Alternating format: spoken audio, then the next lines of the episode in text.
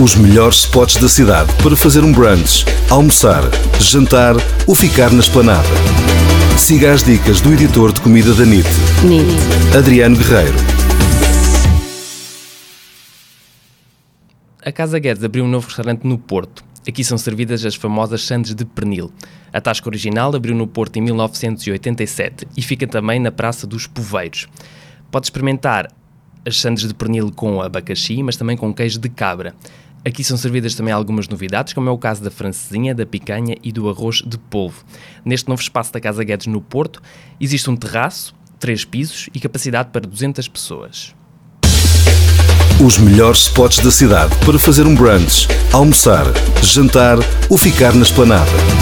Siga as dicas do editor de comida da NIT, NIT. Adriano Guerreiro.